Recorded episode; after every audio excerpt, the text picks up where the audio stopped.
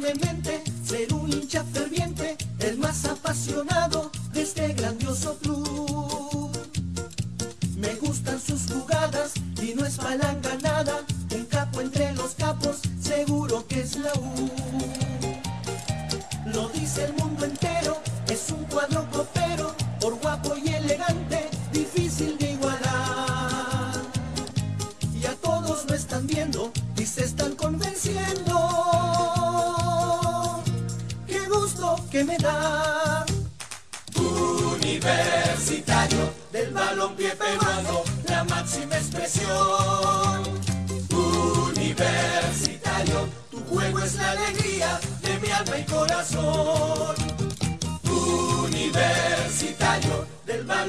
peruano, la máxima expresión. Universitario, tu juego es la alegría de mi alma y corazón.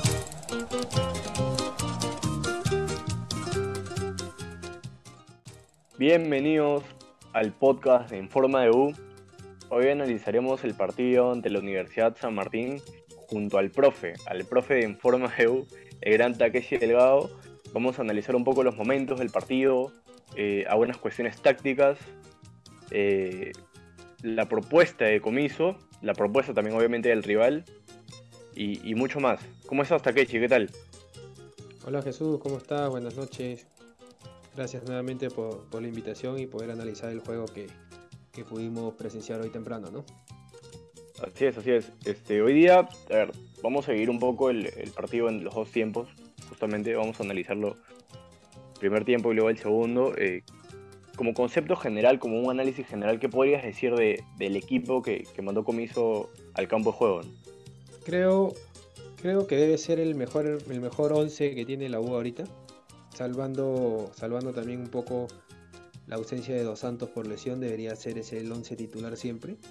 Por ahí tenemos algunas cuantas variantes en, en banca, como este Chico Zúcar, está Urruti, el mismo Barco, que, pueden ser opciones para, para, para, poder, para poder mejorar, darle un aire al equipo en, en- los juegos, ¿no? De ahí sobre el equipo, la propuesta que dio Comiso, me gustó mucho el inicio.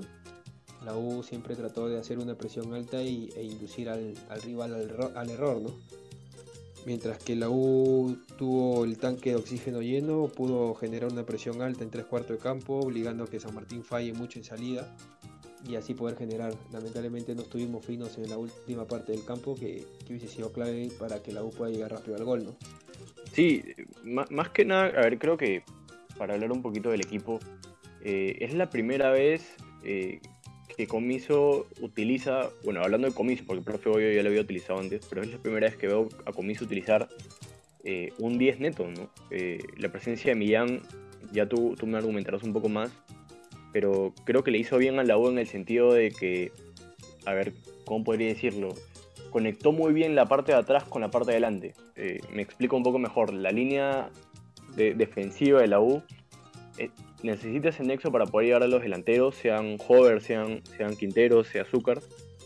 Y creo que Millán era ese jugador que, que te podía dar ese pase en profundidad. Es más, en el primer tiempo vimos una jugada clara que, que pudo haber sido un gol, que, le mete un pase de tres dedos a, a Santillán y Santillán mete, mete un, un, remate cruzado que va al palo. Y, y- por ahí podríamos hablar de muchas jugadas más, pero, pero creo que el hombre clave en este caso fue Millán, ¿no? Bueno, sí, ya, ya el simple hecho de tener Millán a Millán en el campo ya te da a pensar, te da a imaginar, te da imaginar que, que la U no la va a lanzar, ¿no? Que U va a querer jugar siempre al ras del piso, va, a- va a tratar de circular, va a tratar de, de- buscar los espacios. La única diferencia es que Millán, como todos sabemos, no corre a recuperar los balones, no hace los repliegues, no hace las transiciones. A Millán, como sabemos, se la tenemos que dar siempre al pie para que él pueda, pueda él decidir y, y- ejecutar bien el pase, ¿no? Como sabemos que el, que el fútbol siempre es de tiempo y espacio, es Millán el que necesita tiempo y espacio para poder ejecutar. Es muy clave lo que hagan los dos que están detrás de Millán y los tres que están delante de Millán para poder recuperar el balón. Si ellos tres que están adelante están corriendo haciendo la presión alta, recuperando en campo contrario, es ideal porque no es lo mismo que Millán o que se recupere el, balón a 25 metros del arco de San Martín que recuperarlo a 70, ¿no?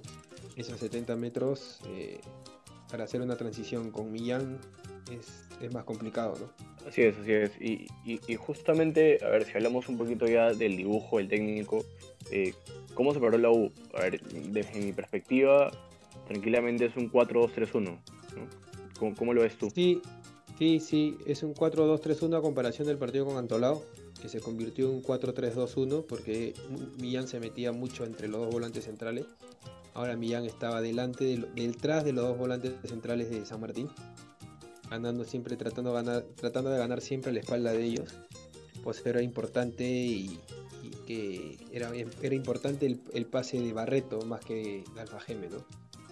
el pase de Barreto siempre tuvo que llegar al, pie de, tenía que llegar siempre al pie de Millán.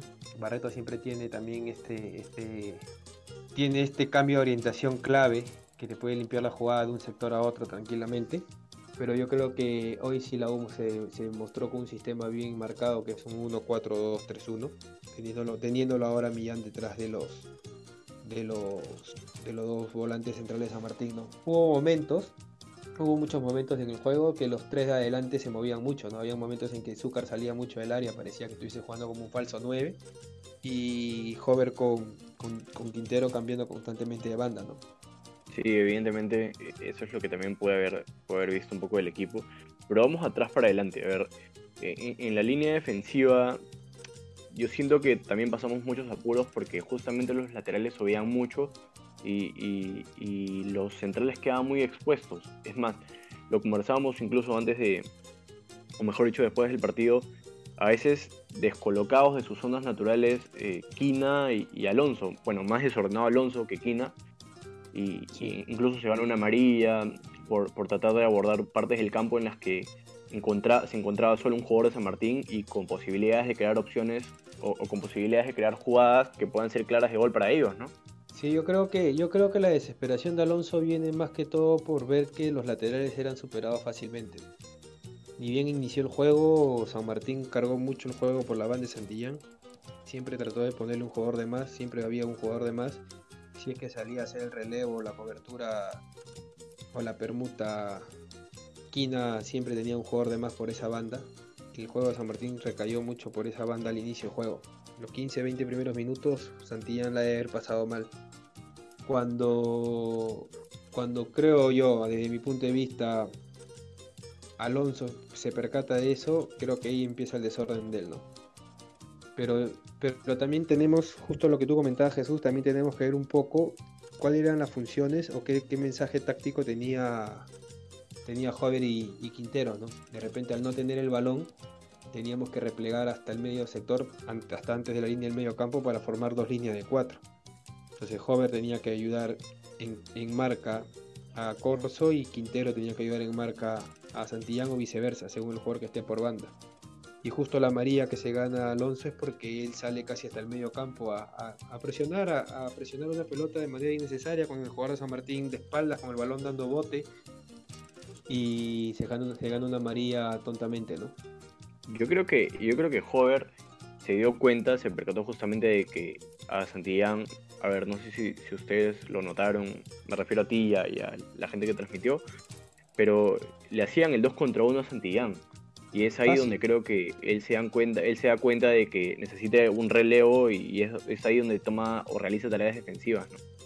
Si tú haces un poco de memoria, justo lo hablábamos hoy en la transmisión, entonces un poco de memoria en el gol que falla, en la jugada que falla San Martín, que es, que es una jugada donde termina atajando Carvalho por tras un error de Corso, si tú ves la repetición, si tú llegas a ver las imágenes, prácticamente Kina y, Santi y, Alonso están casi al, borde en el lateral del área. Un poco más creo que están fuera del área los dos. El centro es casi pegado a la banda. Tenías de, la, de tu línea de 4 con un, con un solo centro, con un desplazamiento al área, con un solo pase, ya estás dejando a tres jugadores de la defensa de la U de la línea 4 fuera de la acción. Hay un error también de Corso de querer controlar la pelota ahí cuando tú tienes que atacar el balón en el aire. Me imagino, me imagino que, Corso pensó que estaba solo, sin oposición, sin marca. De repente por ahí también hay un error con Carvalho que Carvalho no le, no le, habla. O no sé qué habrá pasado, no, no, se podría afirmar. Pero el error puntual para mí es Alonso de salir tan lejos. Si ya estaba aquí haciéndole la cobertura a Santillán, Alonso no tenía por qué haber salido tan lejos. Si Alonso estaba de repente en el punto penal, Corso, Corso tomaba la, marca del jugador que venía detrás, que fue, que fue el que terminó rematando, y no, no pasaba nada. Había superioridad numérica ahí, 2 para 1. Entonces la jugada hubiese terminado a favor de la 1. Pero si, si, si nos ponemos a pensar un poco, ¿tú crees que esto también es parte, o a ver, hablando de esa jugada puntual, es parte del desorden eh, al verse Santillán superado? Eh, a, ver, hablando del jugador de San Martín que estaba por ese lado, Quina tenía eh, evidentemente que salir a tomarlo y Alonso tenía que tomar el lugar de Quina, por decirlo así. Claro, Alonso lo que tuvo que hacer, lo hablo, lo hablo desde, desde mi punto de vista, obviamente, hay que estar también abajo para saber, sentirlo, pero yo pienso, yo pienso, pienso yo de que Alonso lo que debió hacer es quedarse en el punto penal. De repente pararse hasta el vértice o llegar al primer palo y que Corso cierra el punto penal. Y ya estaba prácticamente con dos jugadores, tenías todo el, todo el área cubierta teniendo a en el borde del área y Santillán pegado a la banda con, el jugador. Ahí la, ahí la U tuvo superioridad numérica. Dentro de ese desorden, la U tenía superioridad numérica, tenía un 3 para 1. Pero el jugador de San Martín no desbordó, no, no se jugó el 1 contra 1 porque se, sabía en inferioridad. Lo que hizo fue sacar un centro, desplazó, desplazó y con ese desplazamiento, como te digo, se dejó a, jugar, a tres jugadores de la U fuera de la acción. Luego ya viendo, otro, ya viendo otro error que para mí es un error de comunicación entre Carvalho y, Corso, ¿no? Que no, no, no, hubo comunicación ahí porque yo pienso de que Corso, uno, debió rechazar el balón, atacar el balón en el aire. Y dos, decirle Carvalho, Carvalho hablarle a él y decirle rechaza, ¿no? Para afuera. Porque controlar el balón ahí con un jugador detrás que no, que no tiene referencia del, del jugador que viene detrás es un poco complicado, ¿no? Sí, sí, tal cual. Y, a ver, para hablar también un poquito del rival, porque entendemos, eh, al ver el partido, que obviamente la U se para de tal forma porque viene de un análisis previo del rival, que evidentemente el comando técnico hace. Pero San Martín, ¿a qué te juega? ¿no? A, tener la pelota. A ver, San Martín es, de los que más posición tiene probablemente. Eh, en el campeonato siempre ha tenido esa idea de juego de, tenerla mucho y de a partir de tenerla crear jugadas o generar jugadas de gol que hoy día no, no, lo hizo o, no trató de llegar tanto. ¿no? Eh, la jugada más clara que creo que ellos tienen es a partir del error de Corso en el control. Y, y bueno, ellos dicen de que no, no se sintieron superior, no, se, no sintieron que la U fue superior solo en el marcador. Pero, pero hablemos un poco de, eso, ¿no? Eh, de la idea de juego que tiene el rival para que la U se pare de una forma en el campo, ¿no? Y pueda contrarrestar, contrarrestar eso, ¿no? Me parece que me parece que el técnico de la San Martín no tenía ni, ni, lo imaginó ni lo vio llegar de que la U iba a hacerle presión alta, ¿no? Yo creo que Comiso estudió a la San Martín, ese es un punto a favor para el profe, estudió a la San Martín y supo de que, que San Martín tiene, como tú lo dices, no tiene idea de juego marcada de siempre iniciar jugando el balón limpio desde atrás sin, sin, necesidad de lanzarla, sin necesidad de jugar directo, ¿no? Porque una cosa es lanzarla y otra cosa es jugar directo, ¿no? Hacer, desplazar el balón a un punto. Yo creo que San Martín tiene esa idea clara de siempre jugar, de siempre salir jugando de atrás. Al verse, al verse presionado con la U de manera, de manera alta, casi en zona, en zona 1 de ellos, lo que hacía lo que hacía San Martín era normalmente perder el balón, porque ellos no, tienen, no tenían un plan B que era que jugar directo, jugar largo no tenías a este chico Revaliati que fue que ingresó en el segundo tiempo, que tengas un 9 ahí en el, punto del medio campo para que reciba el balón, genere una falta, juegue de espaldas, no, no, lo tenía en ese momento. San Martín es un equipo muy ligero que, su, idea, su idea siempre es tratar, de salir jugando bien con el balón, circular, formar triángulo, formar superioridades, salir jugando, buscar siempre el lado débil, progresar por banda.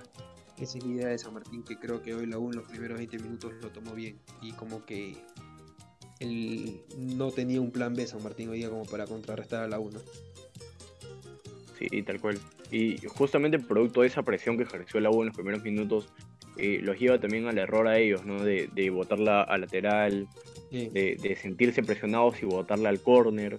Eh, la U también ganó muchos córneres en, la primera mitad de, de compromiso y, Y, ya para pasar un poco, eh, porque evidentemente la U no hizo mucho en el primer tiempo, si bien trató de llegar, tuvo, tuvo unas jugadas claras, pero, pero a veces siento que no encontraba las ideas ni encontraban tampoco Azúcar, porque Azúcar eh, lo sentía muy ansioso con la pelota. Eh, los primeros minutos tú decías, ¿no? El equipo está muy ansioso con, con la pelota y producto de esa ansiedad, Azúcar tampoco encontraba los espacios o no se entendía bien con sus atacantes o con los que lo acompañaban para poder definir y, quizás buscar el gol, ¿no? Sí, yo creo que, yo creo que la ansiedad de, este chico Zúcar por tratar de hacer las cosas bien, sabe, todo jugador que, toda persona, todo jugador de fútbol, toda persona que ha jugado fútbol sabe que si tienes al, al 9 titular en la banca esperando su ingreso, tengo que aprovechar al máximo los minutos que me da el profe en el campo. él quería estar siempre en acción, quería siempre participar, siempre quería tocar el balón en la acción de juego pero dentro de su, de su ímpetu se desordenaba. Terminaba chocando a veces con, con, con Millán, terminaba yendo por banda. Y cuando realmente él tenía el balón y quedaba perfilado de cara al arco, estaba a 35-40 metros de distancia del arco y le quedaba muy lejos. Le quedaba muy lejos y, y eso creo que terminó por desgastarlo a Azúcar. ¿no? Yo creo que y ya con la, marca, con la marca encima, con la marca encima, ¿no? Sí, de marca encima, a veces replegaba demasiado para simplemente tocar el balón y devolverlo. Cuando él tranquilamente se separaba entre los centrales, teniendo dos extremos por banda, eh, tranquilamente le pudo haber llegado uno, dos, tres balones. También hay que ver el tema de que, de que Hover y Quintero no estuvieron muy, muy finos hoy, ¿no? De cara, de cara al último pase. Sí, sí, tal cual. Y, ver, ya para pasar al segundo tiempo, eh, para introducir un poquito cómo se presentó luego en, este, en esta segunda mitad con el cambio de, de Millán, creo que cambió de jugar a 4-2-3-1 a jugar 4-4-2, ¿no? más o menos esa es la figura que, yo puedo visualizar. en el segundo tiempo. No había, sí, no había, no había un 10 definido, saltaban mucho las líneas y eso lo habíamos conversado. No sé si tú podrías argumentar, argumentar un poquito más en eso. Sí, yo pienso que, que la salida de Millán, justo en la, en la transmisión la comentábamos, yo pensaba que, que la salida de Millán se iba a dar recién en el minuto 20, 25. Yo no lo veía cansado a Millán. Es más, el partido se prestaba como para que San Martín salga jugando porque la U hizo el gol rápido. San Martín iba a salir, iba, iba a adelantar sus líneas y Millán tranquilamente podía haber esperado ese, ese pase entre líneas, ese pase que ese espacio que desborde la marca de, San Martín y él quedaba libre, ¿no? Libre para poder habilitar a Azúcar o a, Dos Santos. Pero el profe decidió sacarlo. Yo creo que al sacarlo genera un desorden en la 1. Entra Urruti, que no sé de qué entró. No sé si entró por izquierda, no sé si entró de, de Millán, no sé si entró por derecha. Entró, entró desordenado, entró Dos Santos, la U terminó jugando 4-4-2 algo que no recuerdo haberlo visto este año. No recuerdo un partido de la U jugando 4-4-2. Y era Dos Santos el jugador que replegaba. Habían jugadas en que Dos Santos terminaba en el medio centro, en el medio campo, perdón. Pidiendo el balón, yendo a marcar, presionando, teniendo el balón, aguantando, aguantando la marca. Entonces, creo que de ahí el profe se da cuenta de que la U se había desordenado y ese desorden, ese desorden le, le daba, le daba metros por delante a San Martín, ¿no? Suerte tuvo la U también que cuando el, técnico de San Martín se dio cuenta de que podíamos hacerle daño porque la U tenía mucha, mucha distancia entre las líneas, iban a ingresar Rebagliati y otro chico más ahí en la San Martín. Viene el gol de Santillán, ¿no? Viene el gol de Santillán y pone el 2 a 0 como que ya alivia un poco el problema que tenía en ese momento, ¿no? Sí, así es. Y, justamente algo que también te quería preguntar, porque de hecho tú tú quizás podrías darme una opinión más, más concreta en ese sentido.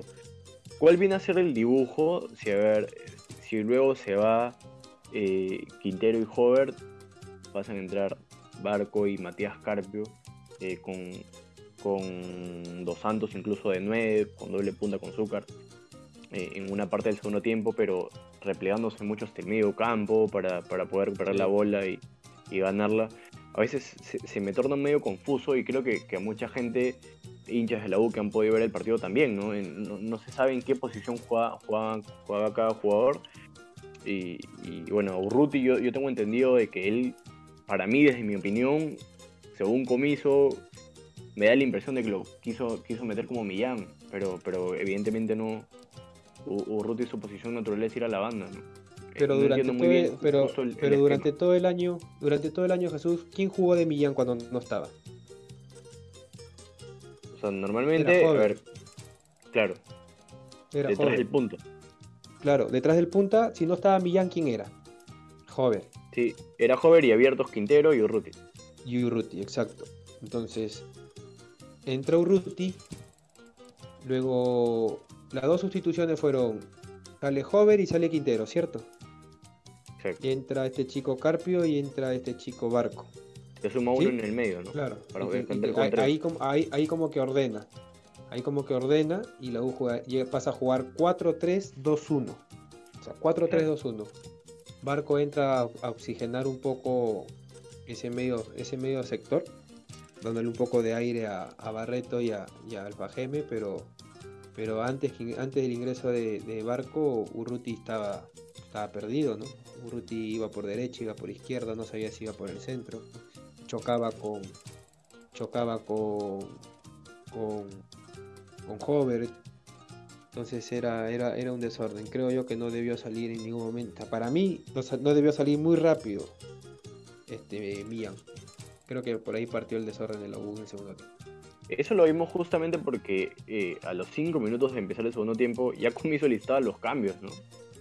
Sí. Eh, con, Dos Santos por, por Millán, que justamente termina concretándose los minutos siguientes, pero a los 5 minutos del segundo tiempo es no, es no, es previsible para ninguno, ¿no? No, claro, o sea, no, no, no se ve llegar en 5 minutos. En 5 minutos no, un jugador en el segundo tiempo no se puede cansar. En cinco minutos tiene que, no sé, tiene que haber pasado por la cabeza del técnico. El técnico es el que sabe, ¿no?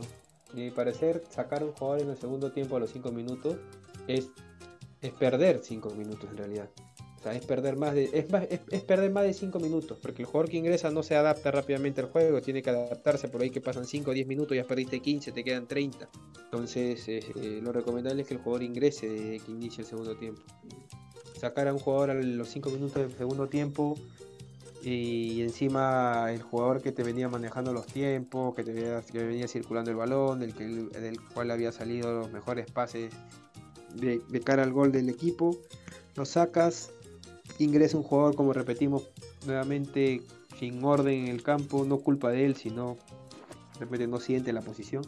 Y, la, U, la U de manera inconsciente le termina regalando metros a San Martín.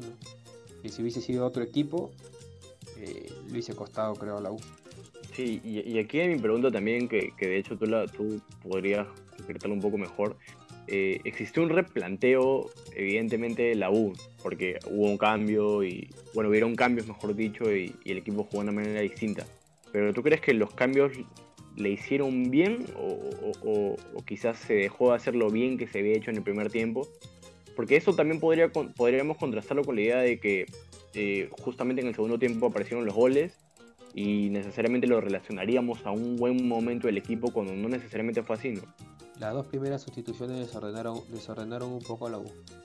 No, no creo que, que la U se haya, haya, encontrado en su mejor momento en esa parte del juego. Yo creo que con el ingreso de, Barco, básicamente, porque este chico Carpio, o sea, este chico Carpio ingresa para, creo yo, sin desmerecer lo que hizo el chico Carpio, porque también se le dio poco tiempo. Yo creo que Carpio ingresa más que todo para ordenar el sistema de juego, ¿no?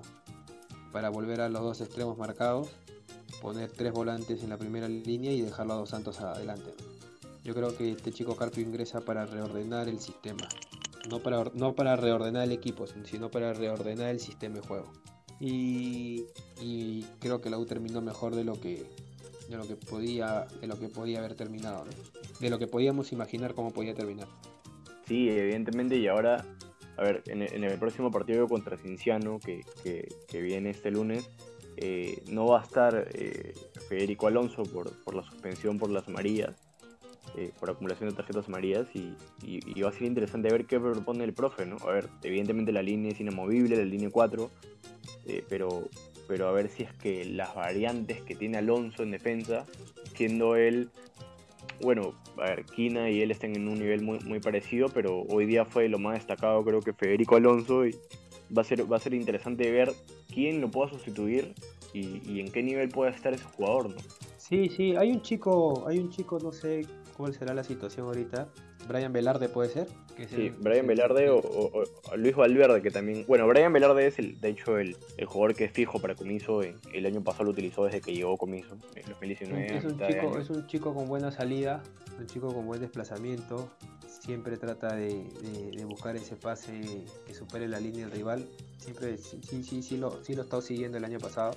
Me parece, me parece él, me parece, me parece que él podría ser la, la, la, posible sustitución de, Alonso, le vendría muy bien a la U porque tiene, tiene buena conexión con Barreto. Así como que por ahí podría, podría encontrarse una pequeña sociedad para que el balón salga bien jugado desde atrás, ¿no? Pienso yo desde acá, desde, desde, donde yo estoy, ¿no? el profesor lo tiene todos los días, ya me imagino que mañana el viernes, sábado, domingo, que tendrá, tendrá un poco de, tiempo para entrenar, ver la variante, el profe va a decir mejor que nosotros, pero creo que le pondría la fichita a, este chico, ¿no?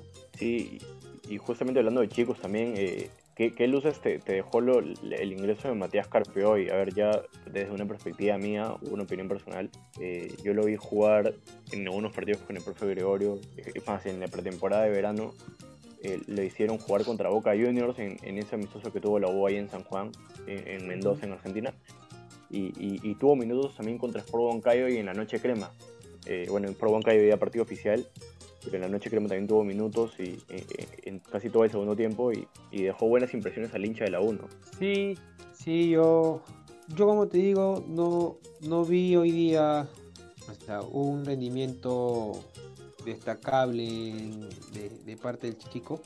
Sea, ingresó sí un momento en que la U estaba desordenada. Pienso que ingresó más que todo para ordenar el sistema, para que Urruti pueda pasar por banda, para que él pueda tirarse a la banda derecha y, este chico Barco pueda jugar entre los volantes centrales. Yo creo que el ingreso de él fue más que todo para ordenar el sistema, ¿no? Porque de nada hubiese servido que entre Barreto y perdón, entre Barco y, e igual hubiese sido descompensado el equipo, ¿no? ¿Quién iba por derecha? La U tiene un sistema marcado que creo que es con dos extremos. Y yo creo que este chico Carpio ingresa. Mí me, hubiese gustado que ingrese en otro momento del juego para verlo un poco más. Porque el resultado a favor daba como para que la U termine, termine y pueda, pueda ir realizando un mejor juego. Pero bueno, a veces las cosas no se dan como uno lo, planea o lo plantea desde afuera y, y, a veces se desordena, ¿no? Se desordena un poco. Sí, sí, evidentemente ya para cerrar, eh, dando una crítica ya al equipo más, más, más en general, eh, nos hemos distanciado mucho del equipo que presentó o, del equipo que se presentó en el clásico, ¿no? Mucha diferencia, bueno, evidentemente hay una para larga por la pandemia, eh, el equipo de hecho está volviendo a encontrar su, su mejor forma, pero ya se ven un poco las distancias y, tenemos que llegar a, justamente a esa versión porque fue la mejor versión que había mostrado la 1 a lo largo, bueno, en el inicio del año, por decirlo así. Sí, este, y, como, como te decía, justamente hablando ya del equipo, haciendo una crítica más, más general, eh, la U se distanció mucho del equipo que presentó en el clásico, ¿no? A ver, entiendo, hay, hay, hay una pandemia de por medio, eh, la par es larga, es complicado volver a, la, mejor forma, pero, pero como idea, como idea general, eh, nos hemos distanciado mucho eh, a partir de, lo que se había mostrado en el campo de juego, ¿no? Sí, la idea que tenía la U con el profe Gregorio era, es muy distinta a la, de, a la que tiene Comiso ahora, ¿no? También vamos a, vamos a darle nuevamente, por tercera etapa, el beneficio de la duda Comiso al profe Comiso, perdón, porque hoy día la U mostró una cara que me gustó, me gustó la primera parte del juego, me gustó porque salió a presionar, salió a hacer presión alta, salió a obligar a que el rival falle y, en base a eso encontrar los balones lo más cerca posible al arco rival, ¿no? Una U así, que esté fina en los últimos minutos, que esté, que esté clara en, en, el pase, en el último pase de cara al gol. Yo creo que la U podría tranquilamente, si mantiene esa propuesta, hacer daño a, muchos rivales que no están acostumbrados a que le hagan presión. Sí, evidentemente depende también de que acá se lo exijan, como decías, ¿no? en un inicio del partido. Y justo, es que todo viene, todo viene a lo que tú comentabas hace un rato, Jesús, que es el tema de la de esta para, ¿no? De esta para, la U, la U también volvía de la para, volvió con Cantolao y, y estuvo, estuvo parado, ¿no? Estuvo parado, la U recién vuelve, no sé, después de cuánto tiempo, casi dos semanas, creo, o diez días, a jugar nuevamente un partido después, después de haber jugado con Cantolao y e igual como que todo cambia, ¿no? Tu mente se prepara para el, para el regreso, regresas, nuevamente pasa esto, vuelve la, vuelve, se retoma la fecha, tienes que esperar nuevamente que, pasen los días para la segunda fecha y, y, todo el cuerpo, el cuerpo tiene que recuperar, recuperar la memoria, ¿no? Sí, evidentemente.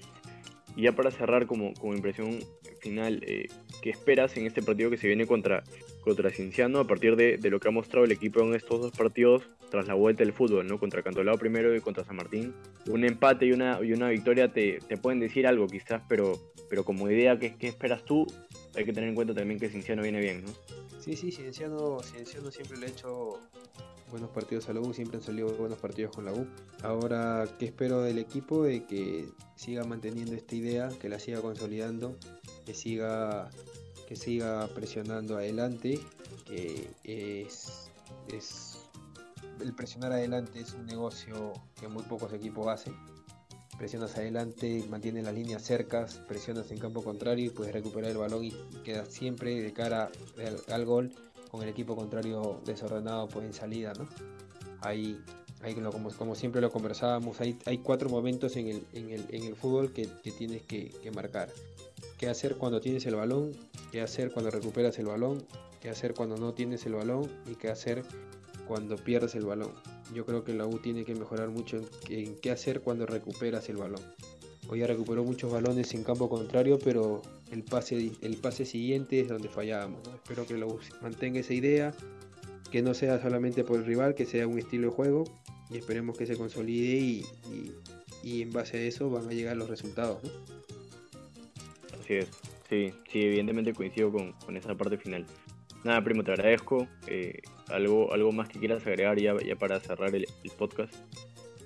Nada, agradecido por, por, por, el día de hoy, un, un día lleno de, de, trabajo, de, de apoyo, de, de, fútbol, que es lo que nos gusta y, nada, hasta una nueva invitación de parte de ustedes. Encantado de estar comentando y hablando de fútbol. Así es, así es. Nada, agradecerte a ti y, y, a mi productor Miguel Zamora que está ahí en controles, eh, chequeando los últimos, los últimos detalles del podcast agradecer a la gente que también escucha esto y, y, y nada, prometemos seguir con, con, más estos formatos, analizando un poco eh, la parte futbolística netamente, que es lo que más nos gusta, eh, porque evidentemente la U se presta mucho para esto, a, a, hablar bastante de fútbol, y sobre todo que es lindo analizar y, y quizás ver, ver algunas cuestiones que, que, por ahí nos dejan dudas uh, viendo rápidamente el partido, ¿no? Nada, agradecerle a la gente, como digo, eh, y, y, hasta será hasta una nueva oportunidad. Gracias por escucharnos. Este es el podcast en forma de U. Venimos con muchos más partidos ahora en el reinicio de la Liga 1. Nos vemos.